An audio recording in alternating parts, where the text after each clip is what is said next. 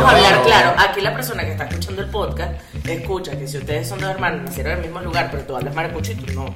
Punto. Porque él es Porque más no cifrino. quiero. Porque no quiero. ¿Me entiendes? Si quiero te hablo maracucho un poquito, ¿crees? No lo hago, no, porque no me nace. No, pero no el, no el- estoy el- acostumbrado a el- el eso. de niño tampoco hablaba tan maracucho. Nunca hablé maracucho. Él no, no. Bueno, bienvenidos a mi podcast de Watch con Demasiado. Bienvenida, primita. Demasiado bueno estar aquí. Demasiado, qué maravilla. Too much como todos nosotros, me gusta. Tengo- Mira la cámara. ¿Qué? Mira la cámara porque, porque si no, la gente no te ve la cámara. Tienes que mirar allá. Pues esta es una de las razones por la Ajá. cual yo a ti te dije que vinieras para acá es para que tú me enseñes estas cosas. Pero mira para allá porque la gente no nos ve. Tienes que estar siempre y mirar tres cuartos. Así, tienes que hablar así. Yo me siento, está bien, mami, no te preocupes. Primera vez que ¿Eso es tenemos. así? Sí, claro, sí se hace. No, no, no, gracias, gracias. La primera vez que tenemos público, hoy en día, el público, por favor, aplaude. El público son, son casi como 5.000 personas. Los aplausos de, de Chillo son como 1.200. Y el público de la familia también se vale. Claro. Altura. Por Como supuesto. debe ser. Una pregunta que le tengo para cada uno. ¿Por qué creen que los invité al podcast? porque somos especiales en tu vida. Es verdad. Porque somos familia y somos muy inteligentes, como todas las familias barradas, inteligentes, cultos, eh, maravillosos, creativos, que tenemos esa genética en la familia. Claro. Y Y además, por- mi- mis primas que todas son hermosas. Más te vale que digas eso de todas. Y Porque están todas van buenísimas. a venir a escuchar y después me y, a y- y todas están buenísimas también. Y, y además creo que... Venga, ¿Por qué el advertising? No entiendo. No sé, bueno, y además yo creo que, digamos, tenemos trayectorias Sí. eh, profesionales y de vida que creo que podemos compartir y creo Que- que es lo que realmente que te me- interesa. Exactamente, y me fuiste directo al tema. Yo creo, para mí, ustedes dos, son dos personas que compartiendo el mismo ADN tienen una manera de expresar la creatividad de maneras muy distintas, habiendo crecido en el mismo lugar, con el mismo papá, la misma mamá. Y creo yo que ustedes la aplican de unas maneras tan distintas, pero tan exitosas de la misma manera. Entonces, ¿qué, le- qué les incitó a ustedes la creatividad de cuando eran pequeños? Pues, Bueno, yo creo que tú lo dijiste y yo hace como dos días estaba pensando en eso. Eh, Huáscar y yo tenemos el mismo ADN y creo que tenemos un denominador común, que es la base de, de todo lo que in- desarrollaron e inculcaron en nosotros. Claro. Solo que cada uno tomó un camino distinto, pero creo que en, en las dos líneas o en las dos vertientes somos muy creativos. Correcto. Entonces, yo estoy en un mundo de negocios que generalmente está asociado con un ambiente mucho más duro, mucho más hostil, pero sin embargo tienes que aplicar la creatividad para diferenciarte. Entonces, yo sí Claro. siento que tengo un lado muy artístico en lo que hago. Sí. Y Huáscar, siendo un artista, también tiene un lado de negocio que tal vez por, por osmosis lo desarrolló por la coexistencia conmigo. Entonces yo siento que hay un paralelismo, pero hay una base que es el fundamento de lo que somos, que es lo que nos permite diferenciarnos y aplicar tal vez en toques distintos y en intensidades diferentes Claro. el arte, el, la creatividad o el simple hecho de podernos permitir soñar. Porque para mí la creatividad, por lo menos la, la manera que yo la interpreto en tu vida profesional, es como la creatividad de resolver problemas y de poder tener una logística para mí bastante impresionante a través de tu carrera. Pero ahora me pregunto yo si tu parte de negocios la desarrollaste por osmosis o porque eres tan perdido a veces que no tuviste que aprender. No, yo pienso que la parte es la, la- la- el ADN, porque yo creo que si cualquier persona si con- que conozca a Nicolás Guillermo o alguno de las familiares de nosotros tienen características, son gente creativa Claro. por naturaleza. Sí. Casi toda esa rama de los barrados de Barquisimeto son muchos así, Sí. muchos. Son Sí, ca- todos, cada todos. Casi todos tienen algo especial. O sea, el ICE pu- tiene una manera de ser tan particular de expresarse, pero también es, es- es como positivo. Claro. Yo creo que esa, esa manera de, de los barrados o algo como Filipito, de todos los, los primos que estoy nombrando, es que tienen esa, esa nat- naturaleza Claro. de ser creativo, de Claro. manera natural. Y mi papá, por ejemplo, nosotros Tonato y yo nos creamos, en esa época mi papá, por ejemplo, estaba en el carro y él estaba como que anotando una frase en, una, en un aparatico que tenía Ajá. un videocassette y grababa, o podía anotar una frase, Claro. siempre está, y nosotros nos criamos viendo a mi papá en eso. Yo me acuerdo que nosotros fuimos a, a grabar cuñas, yo por lo menos yo grabé mi, mi primera cuña de leche paicosa. Paicosa. De leche paicosa. ¿Cuántos sí, como- En casa todos tomamos paicosa. Sí, estaba como, como tre- tenía, no sé, 12, 13 años. Me Hasta gané- y me gané 500 bolívares y me compré un, un- un- un reloj Seiko con esa plata. Entonces, entonces eh, nosotros con mi papá vivimos mucho ese lado. y Yo creo que eso tuvo. También nosotros íbamos a la oficina de mi papá y veíamos cómo se hacían la- las propagandas, cómo se hacían, que se picaban y, y le entregaban a un aviso, lo revisaba, lo cambiaban y nosotros sin querer estábamos viendo cosas ahí. Viendo el proceso creativo. Entonces, Claro, estábamos en el ambiente de, de un mundo publicitario donde Eso. tienes que simplemente idear, concebir campañas y en aquel momento era mucho más complejo. Claro. Entonces de pequeños siempre estuvimos expuestos a eso. O sea, mi tío fue el original Mad Men, en tal cosa. Bueno, yo creo que hay una, yo creo que hay una influencia definitivamente fuerte, pero también hay que reconocer, mamá también ha tenido un peso específico Eso en todo esto. Pero mamá Claro. en otra parte. Claro, la es parte el otro espiritual, lado. No, no la parte de eso. No, yo y no sé si en lo espiritual, lo espiritual sí, No. pero yo creo que había también elementos de determinación que estaban mucho más arraigados con la personalidad de mamá que con la de papá. Exacto, papá tiene una vena más más sutil porque era el creativo, era el publicista. Mi mamá era más pragmática, era Más atrevida. determinada, Sí, osada, decisiones. eh, convencida de lo que tenía que alcanzar en la vida. Fue una Sí. gran litigante, entonces Claro. ella se preparó para enfrentar la vida desde otra perspectiva. Entonces yo creo que hay un equilibrio. Otra vez vuelves a lo Bueno, emo- y un al- equipo para llegar. no, pero vuelves otra vez a lo emocional y a lo racional. Papá Claro. era emocional, mamá era racional. La lógica y el, y el que tocaba el alma de las personas, ¿entiendes? Entonces, Claro. eso yo creo que, que esa influencia converge y es lo que hace ese, esa estructura Claro. de lo que somos eh, él y yo, ¿no? Claro. Pero la esencia, como tú dijiste, a veces es la misma, por eso. Al final es la misma, es, es- es casi lo muy parecido porque, porque es lo mismo en, en- en la manera de hacer, por lo menos yo la parte del negocio yo la aprendí en la calle, Claro. de, de estar. Es como yo ahorita sé mucho de, de micrófonos, de cables, Sí, de iluminación, te- de te todo lo que de to- de muchísimo todo lo que aprendí en los últimos cinco minutos. De todo lo que tiene que ver con la producción, por, por lo menos de, de tanto estar en, el, en, en las situaciones Claro. y haber viajado a tantos lugares del mundo y haber vivido tantas malas experiencias. Cargas ocho pilas siempre hago- contigo. Hago cosas así que si- eh, uno no se puede saltar el ABC de lo que, lo que tiene que funcionar. Yo, Claro. yo parto mucho en esa idea. Y yo, por ejemplo, en mis conciertos, y, y tú también es bastante metódico, eso yo siempre soy como que el primero que llego a mis montajes y el último que me voy a los conciertos. Claro. Todavía después de, mira, 40 años que estoy en esto, todavía hago lo mismo.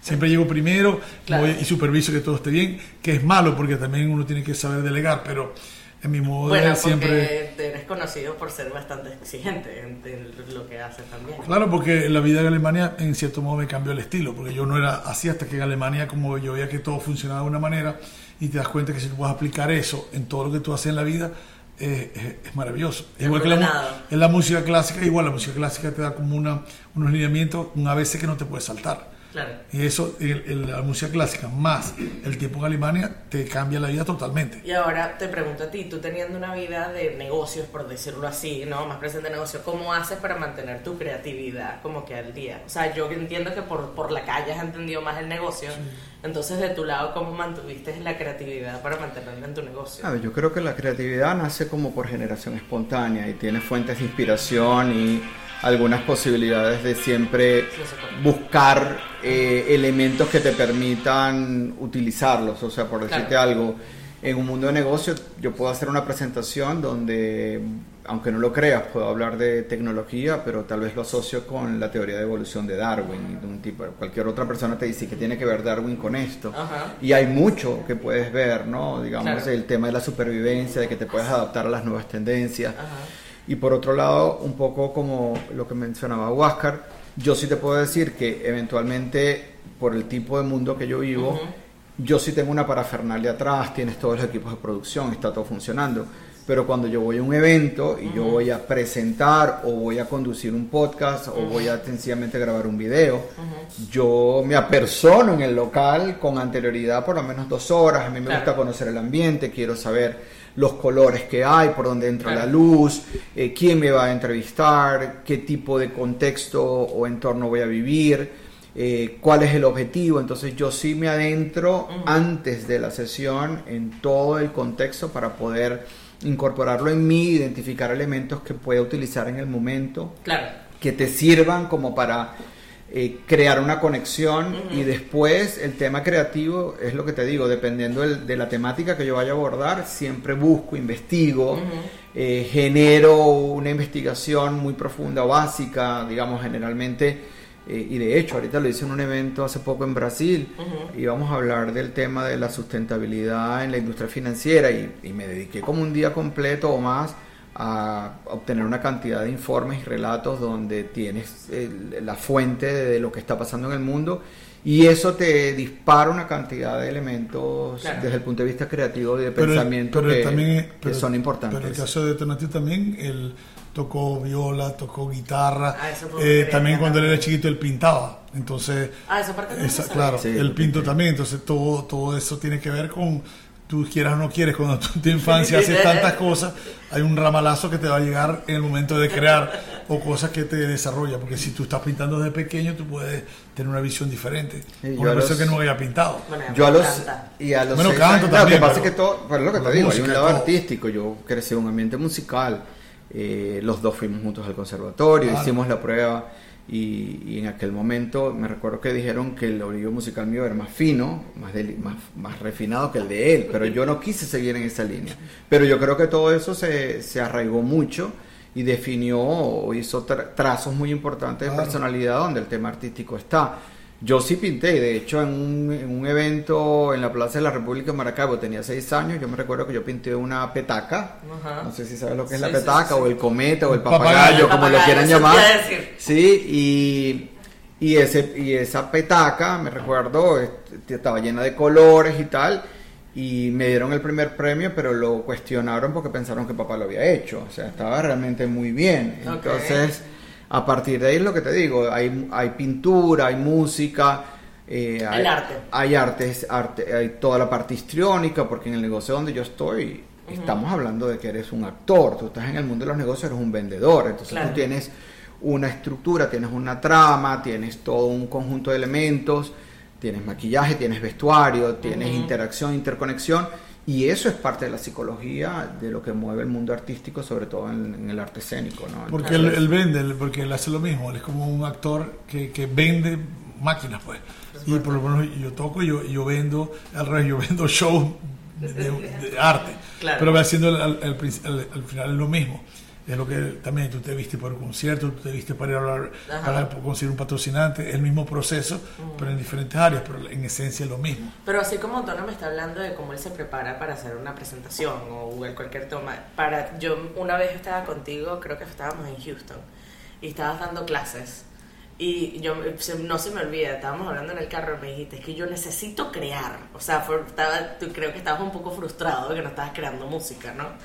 Y me pregunto yo cuál es, o sea, en qué momento tú te das cuenta que el no crear te afecta en, en, no sé, en la, la creatividad está bajita y cómo te preparas tú para poder crear música. No, porque cuando tú, tú tienes tanto tiempo en algo, tú, por lo menos yo, yo, yo he manejado mi carrera musical como que siempre he estado haciendo cosas nuevas.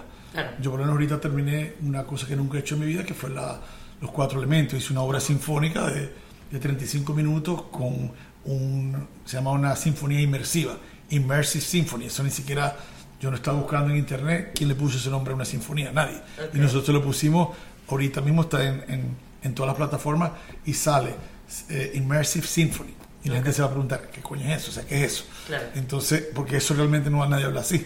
Entonces ya me, se me ocurrió esa idea y, y lo puse y, a- y así tú vas como que armando, pero uno, el, el que, hay artistas que son, que están contentos con lo que ya tú hiciste y hay otros que siempre, como Miles Davis, que siempre estaba avanzando, siempre, él estaba como éxito y él dice, siempre decía, yo lloro cuando oigo la música que yo toqué, pero yo no la puedo tocar más.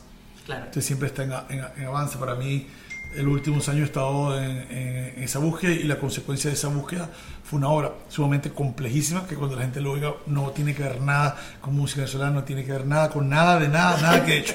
Totalmente diferente porque estoy eh, creando una, eh, una música como con visuales que no tiene que ver como la, Van Gogh, Immerse, como esas cosas. Ajá. Yo estoy metido en esa onda y eso no tiene nada que ver. Claro. O sea, cuando yo toco la vaca mariposa no tiene que ver nada con esto que vamos a oír. De hecho, en, la, en la Simón en- con la orquesta Simón Bolívar, lo- todos los músicos estaban esperando que iba a ser una cosa normal. Claro. De lo que vieron, pa, pu, pu, pura- una cosa súper loca, no tiene nada que ver y es porque uno va como pensando, bueno, yo me quiero, o sea, yo no voy a... Quieres, evolucionar. Sí, pues. o por lo menos tú no. oye, bueno, yo como un flautista no me puedo meter a perrear y a sandunguear porque no tiene nada que ver. Bueno, Sí, puede ser. Pero ya lo hice con Chinenacho en un momento. Solamente que lo hice, lo hice con la de reggaetón. Sinfónico, fue Sinfónico. Y, lo hice reggaetón alternativo, pero como no es una línea para un músico, un instrumento hacer, entonces tú tienes que buscar otras maneras de llegar. Claro. Sin embargo, es como si, a mí también me gusta tocar lo tradicional, pero en mi mente yo siempre quiero avanzar. Es para algo que no existe. Siempre ando pensando en eso. Claro. Y esto, como es nuevo que hice, es como algo que no, no creo que existe tanto. Por eso que estoy muy contento. Y, pero me duró tiempo para. Y, y nació como una necesidad, por una frustración, de cuando me puse como a dar en Houston, a dar clase. eh, ahí, y ahí- en Houston entendí lo que no quiero hacer como vida. No quiero dar Exacto. clase. Claro, a- dio una lección. Una, unas cosas. O sea, no está hecho para mí. Me, me sentía como que estaba obligado a tener un horario y, y tener unas cosas muy estructuradas y, y no, no veía que estaba avanzando en nada. Mi modo- necesitas libertad para crear. O sea, o necesitas libertad para, para tu arte. Bueno, necesitas, necesitas tiempo porque el, el- el- tu- la inspiración o la, o la musa o, o simplemente porque yo realmente no necesito ninguna musa, yo compongo la música directo de lo que le sale de mi cabeza. Claro. Por eso mi hermano le dio un cuento muy importante a una amiga de nosotros que le dijo que... que- que- ¿Cuál es el cuento? Este cuento es muy bueno porque ella dijo, ella dijo, no, el apartamento de Huáscar, mejor que tenga una, una vista al mar y él se inspira y le gusta el amanecer. Y me, me dijo, ¿sabes lo que me dijo tu hermana? ¿Sabes que Huáscar no necesita un coño? Él hace eso en cuatro paredes y le sale igualito. Y es verdad. Y, y es verdad, y yo hice Es la... verdad, porque es que se ponen místicos, ¿no? Por No los que no lo conocen. Exacto. No, es que Huáscar Eso- necesita un ambiente y necesita la- el, una- el visual, la- ¿sabes? Y Y yo yo, no. hice creo la obra Yo esa. Mira, no, y, yo, no, y yo hice la obra esa, encerrado en un cuarto de mi amigo Jimmy, en un cuartico ma- súper pequeñísimo. Claro. Y ahí hice todo. Y encerrado, ahí no había vista, había la pared pelada.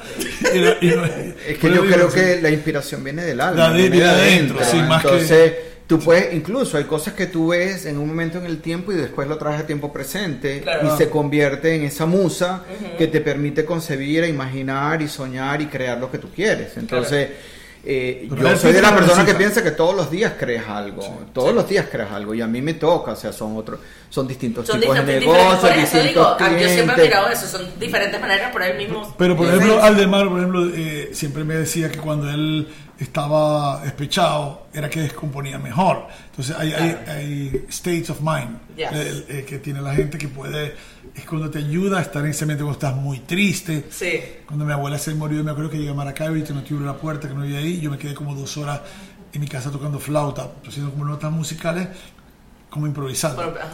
Igual cuando se murió Rafael Rincón González también, viendo en la tumba ahí, es una manera de expresarte. Entonces, ese Claro. momento de pronto, la tristeza viene como que así. El sentimiento. No, no, no, no te imaginas, está tocando, esta noche amanecemos. No, No te imaginas en ese Porque momento. de todas las canciones. claro. Entonces, pero eso es lo que te digo, que el, el- el artista, pero Claro. también, pero también el- el- yo- para mí veo que el que el que hace, también tiene que ver que nosotros somos de Maracaibo, y los, los maracuchos, Eso es otra los lucianos son muy particulares, porque el- el- hay un hay uno, hay uno que hacía perro caliente en Maracaibo que lo daba muy rápido, ¡Ay, bla, bla, bla, bla! y era muy creativo. ¿Te ha hecho vida? Eh, o sea, y, y uno de ver en Maracaibo tanta gente creativa, Claro. también te hace... Sí, pero es un creativo espontáneo, ¿no? O sea, Exacto, es popular, es una cosa, eso es cierto, el maracucho es muy ocurrente. Y eso Claro. hace que, uno sea así también. Ahora yo no sé cuál es la influencia eh, específica de Maracaibo en nosotros dos. Eso es mi pregunta, porque Pero- vamos a hablar claro. Aquí la persona que está escuchando el podcast escucha que si ustedes son dos hermanos, nacieron en el mismo lugar, pero tú hablas maracucho y tú no.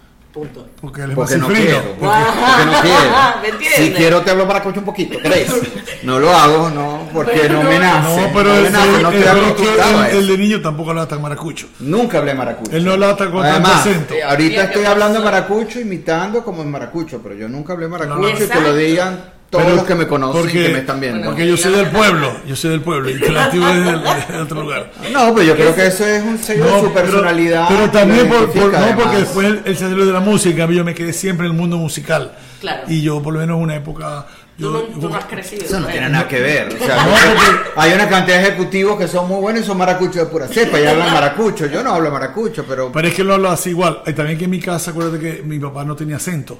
Sí. Porque él hablaba como de Barquisimeto y no tenía acento Mi mamá maracucho. tampoco tenía acento. Y mi mamá no hablaba tan maracucho. no, maracucho. Maracucho No. rajado, sí, un poquito, pero no tan fuerte. Tiene, o sea, tiene su, su así un susurro maracucho mi tía. Lo tiene. Sí, lo tiene un poquito, Lo ¿verdad? tiene. Y ahora con los años peor, pero este, sí lo tiene. últimamente. Es como, estás como yo cuando, tú sabes que yo me enteré que mi mamá no pronunciaba la R, sino después de los tres. Cuando habla chujo. Tú sabes, los Yo no- chujos. No, es que es chido puertorriqueña. Bendito. Yo no sé, hasta los 30 años. ¿Y sabes quién mí? José Ripoll, mi mejor amigo. Y me se empezó a decir, claro, pues tu mami no pronuncia la R. Y para mí eso fue un gran descubrimiento. Bueno, Claro. eso- no, lo que pasa es que, claro, yo lo, tu mamá no habla yo lo- maracucho, me yo lo asocio más porque el maracucho común no es el que Habla de voz y más fuerte, Claro, claro. Pero Iguácar habla un maracucho, pero también es como un maracucho Pero refinado. No, yo- no usa el voz, a veces usa el. No, voz, yo lo que pasa es que los músicos hablamos de voz. Ah, En- entre los músicos hablamos de voz. Yo, yo de voz, con los músicos de mi banda, yo hablo de voz. pero O todos los- son maracuchos, la sí, pero con ellos músicos. Pero sí, hay maracuchos que no hablan de voz. Claro. Por lo menos depende. Es que el maracucho tiene la, la genialidad que, el que hace, cambia con quién es maracucho. Si estamos tres maracuchos y él es maracucho y tú lo esto, yo hablo, hey, mira, vos ves para allá. Y, "Va- ¿Tú vas a ir? Claro, Entonces tú cambia. cambias de una vez, porque tú hablas El pronombre. el pro- tú hablas el Ah, estilo de una ah, vez, ok. de una No, vez. no, no, ¿Cómo hablas de y no- Y el- de vos y tú. Y los músicos hablamos con el maracucho de músicos.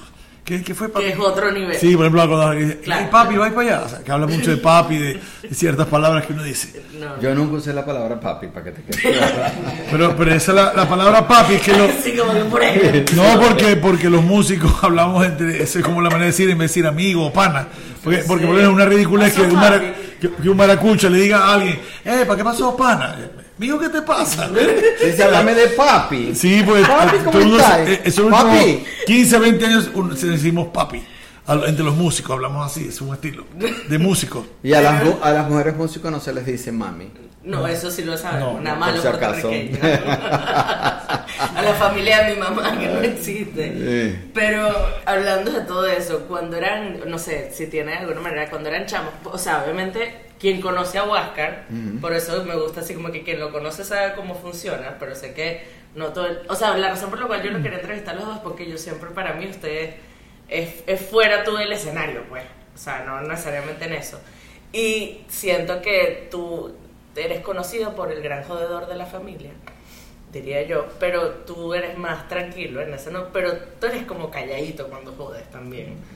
Bueno, todos tenemos formas, ¿no? Sí. Sí, lo que pasa es que yo no lo hago tan manifiesto como él. él es, Ni eso tan es chabacano. parte de- Es parte, no tan de calle. pues. es parte, es parte Por de su eso yo soy del naturaleza. pueblo, de que a mí hermano Es parte de su naturaleza, pero yo, del a ver, yo sí he hecho broma, y- pero no, no es parte, no es lo que hago Claro. 7 por 24, pero sí he hecho broma, soy muy creativo también, porque esa Claro, forma claro, de, claro. se me Una ocurren unas creativa. cosas y, y lo digo, ¿no? Entonces, sí, Claro. yo he hecho... Pero por lo menos Pero- yo no sabía que el- la, la boda de, Ma- de María Elvi, yo pensaba que lo del burro nunca se- nunca llegaron a ese punto, pero el burro sí se contrató. No, el burro estaba. No, no, no, no, lo que pasa es que para, para que la gente entre en contexto, Por favor, echen es ese que había una, cuento. una prima que se llama María Luis Barradas que se iba a casar. Claro. Que se casó. Que, se- Que se que se iba a casó. casar y se casó en Barquisimeto y la idea era que nosotros tenemos una idea como ella duró mucho tiempo para casarse, que no, que no conseguía el novio y cuando, cuando consiguió el novio era como que chocolate era como que el éxito de la familia. Claro, Y es que estaba yo, estaba en una reunión en la boda de Excel que le ofrecieron plata chocolate para que se casara. Claro, por eso, eso viene ese tiempo, pero entonces cuando yo estaba en Barquisimeto en ese momento, yo- a mí se me ocurrió la, la, la brillante idea que como ella era como la Virgen María, que llegara ella como la Virgen María un burro. Entonces yo, yo tenía unos amigos allá en, en, en- ¿cómo se llama? Man- el Man- Manzanares. En el Manzano. En el Manzano. Entonces yo alquilé los burros, y ya tenía alquilado el burro ese, y ya tenía la, todo listo, pero el día que, que pasó, el, el- había una burra que estaba en celo, y el, el burro se trató de saltar y se raspó todo aquí. Entonces Se no. lastimó el burro. Se lastimó el burro. Y entonces el burro, pero María, Elvi, ella me llamó la noche antes y dijo, primo, te lo suplico, Es te lo suplico. Por favor, te lo juro, yo hago lo que sea, pero no traigas al burro, no traigas al burro. Pero ya yo lo había contratado y yo por cierto no lo iba a dejar de hacer porque todos mis primos estaban listos. Claro. Acuérdate que en esa, esa fiesta nos disfrazamos como de babalao con Felipito y al no, el, a Chocolate estaba ahí. ¿Te acuerdas que agarró Felipito y agarramos el ron y, Sí. y le tiramos el, el, como si fuéramos santera con el fuego y, y el tabaco y en eso lo que pasó fue que uno de los primos no sé quién fue le echamos mucho ron Ajá. pero le cayó en, su parte íntima entonces cuando el alcohol le llegó en su parte íntima entonces le estaba tirando al piso ¡Ya! entonces María le dijo deje quieto no sé qué pero el tipo estaba tirado ahí pero eran como siete contra, contra uno siete que era jodiendo estaban los peores todos nos disfrazamos y, y la verdad que eso fue muy yo creo que Joel, tu papá estaba ahí el, Estaba. ¿no? Sí, pero no, No. estaba, pero es- eso también, porque después fuimos por la calle del hambre, todo, y como estábamos todos disfrazados, la gente pensaba en el Marquisito, ¿quiénes son estos locos? Y eran, éramos nosotros normales, todos disfrazados. Bueno, sí, que además de eso. Felipito se puso una media en la cabeza y la barriga así gigante, como la toda, toda pegada aquí, la franela, una cosa impresionante. Pero en eso, pues, a mí me, yo tengo como un gran gusto y privilegio que estas historias salgan grabadas para que la gente me crea. Que yo tengo unos primos que llevaron un burro para una boda de una No, prima. lo íbamos a llevar, pero no pudimos. O sea, yo necesito que entienda pero dónde sí. vengo yo. Es verdad, es verídico, es auténtico. Pero hay otra, hay otras bodas importantes, por ejemplo, la- la- cuando se casó el. Catire, Exe o el eh, bueno, lo de Exe fue increíble. ¿Te acuerdas que yo, quién fue que se fracturó? Yo, o yo alguien que yo me, se yo hice que no. alguien se cayera sin culpa y se le, y se, y se fregó el Se tobillo. pasaron, o sea. Porque no. Exe lo hizo ahí en un potrero. ¿Quién se le ocurre hacer una boda un potrero? Fue un potrero. de lo- pero la, la, la boda más increíble de los Barradas, creo, fue la cuando se casó eh, el Catire y mi tío Nacho, que nosotros fuimos para allá. Y ese día, ahí sí, no, en esa época estaba la, de moda la, la chica del can. Entonces el liceo dijo, vamos, y nos fuimos como ocho de los Barradas para 10. Y todos nos- nos- con peluca, vestidos de la chica del can. Y entonces como la familia de, de, de la, de la esposa era como más tranquilo, eran como 6 contra 158.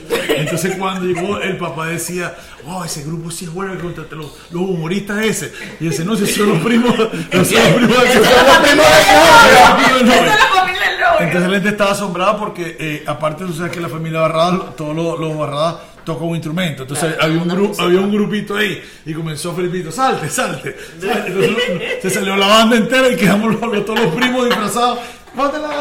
Y todos estamos bailando. Y Entonces, la disfrazado de la, de la chica de Can. Pero aquella cosa, o sea, que, que muchos de los primos son unos gordos así, Felipito en su época de oro, todo.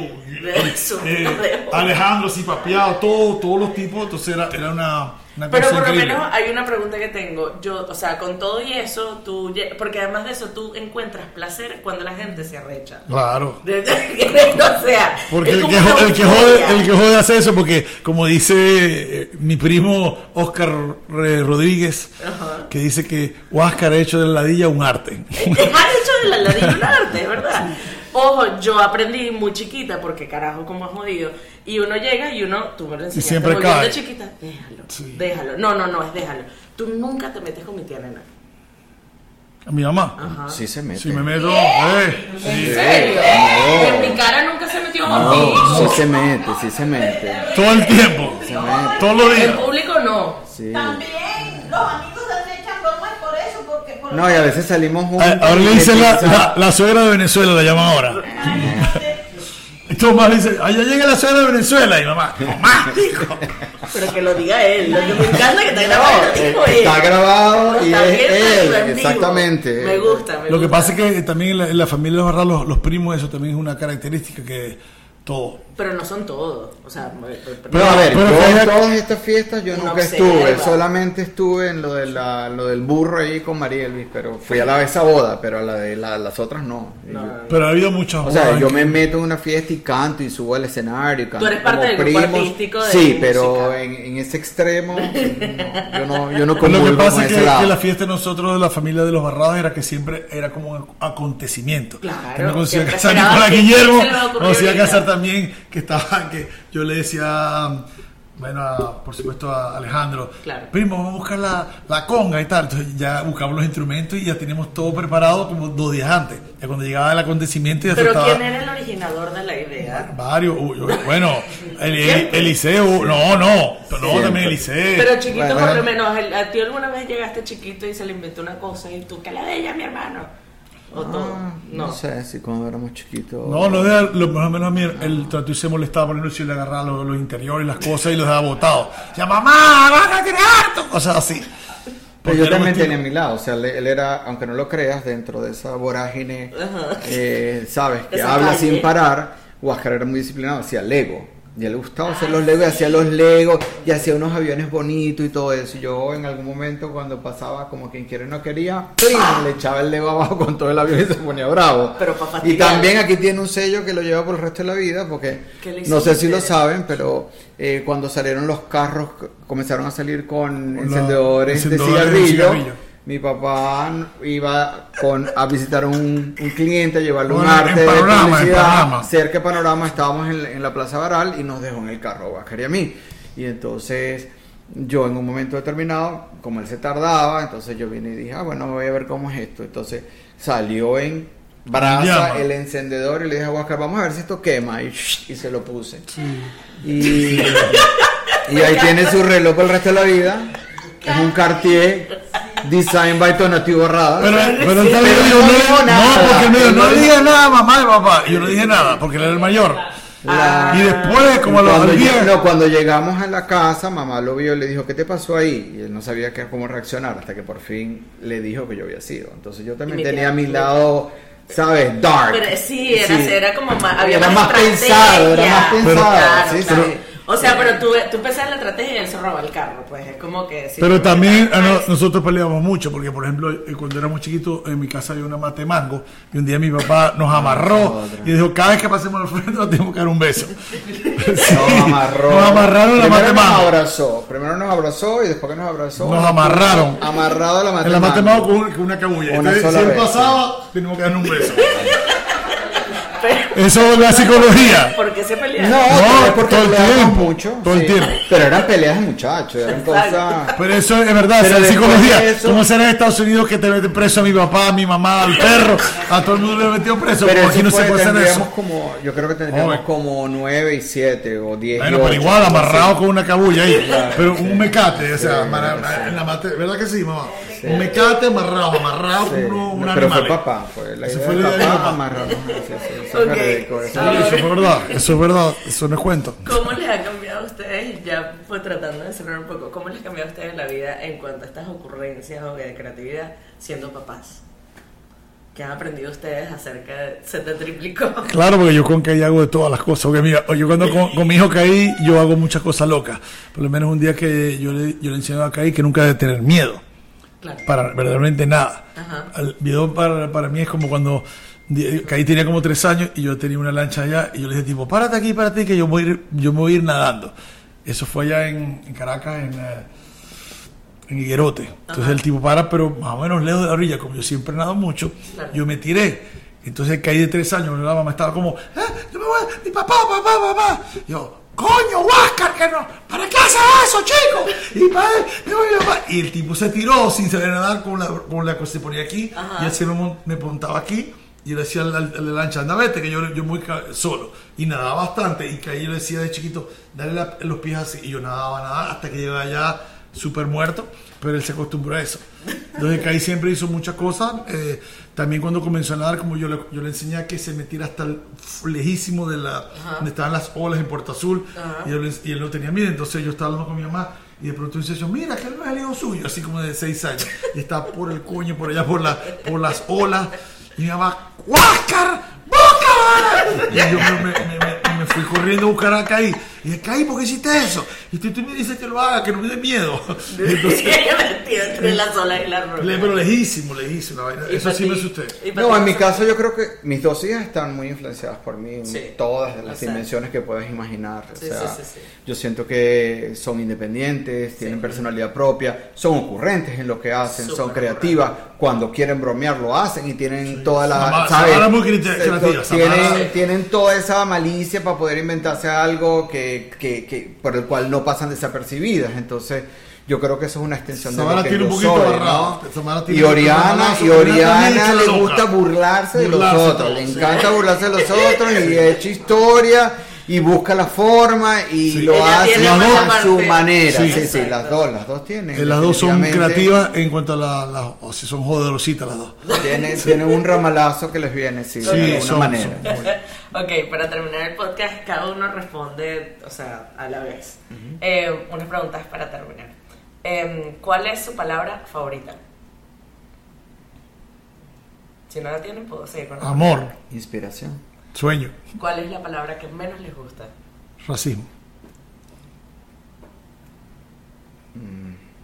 Dale, next. Next. No, next, ok. Sonido que más les gusta. La flauta. A mí toda la música me gusta. Claro, sonido que menos les gusta.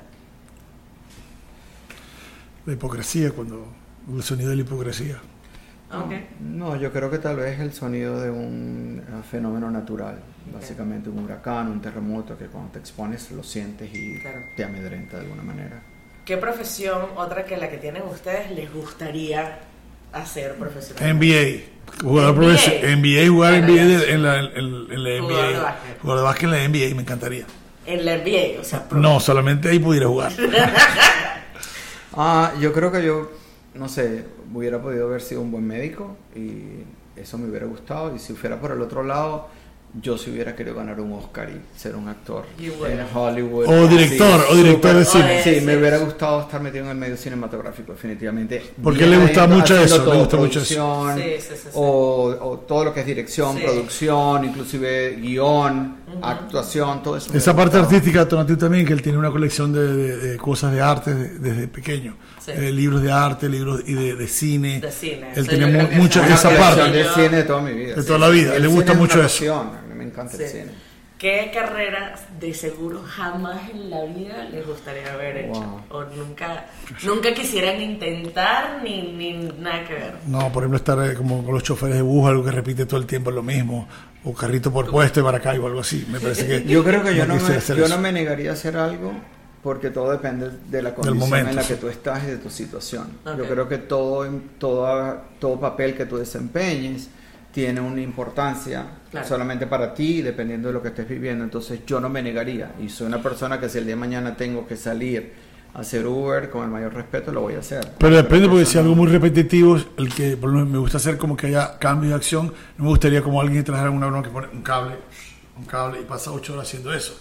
Claro. Eso sería algo muy aburrido para mí. Bueno, porque no es creativo. Porque es que es demasiado no fastidioso. Y nada. está haciendo y ahí nada. volvemos, la creatividad es como demasiado, que lo que eh, nos malísimo. lo que Claro. nos hace mantener toda esta maquinaria, este motor de ideas funcionando. Ok, ahorita esta es mi, o sea, una de mis preguntas favoritas. Me faltan dos nada más. Dale. ¿Cuál es tu grosería favorita?